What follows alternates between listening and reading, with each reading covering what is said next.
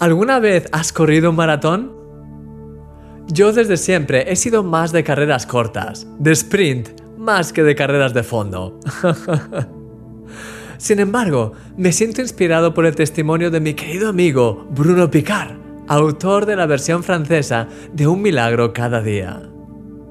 Él mismo cuenta cómo, hace muchos años, había caído en un estilo de vida que no era saludable. Apenas dormía, combinaba días de ayuno con comidas copiosas de comida rápida y no bebía agua, solamente bebía refrescos.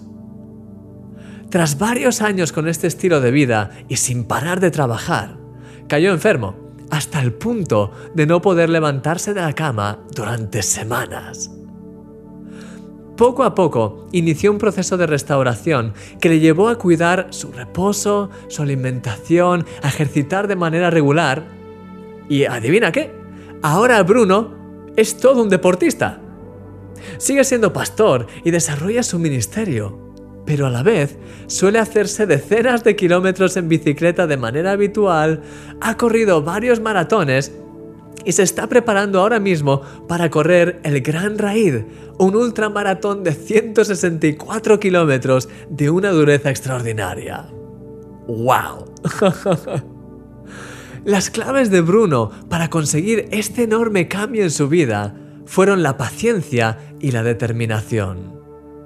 Día a día empezó a cambiar pequeñas cosas, a ejercitar un poco más y a seguir progresando de manera constante hasta que llegó a conquistar grandes metas. Eso mismo es lo que necesitamos nosotros. Mira lo que dice la Biblia. Por tanto, nosotros también, teniendo en derredor nuestro tan grande nube de testigos, despojémonos de todo peso y del pecado que nos asedia y corramos con paciencia la carrera que tenemos por delante.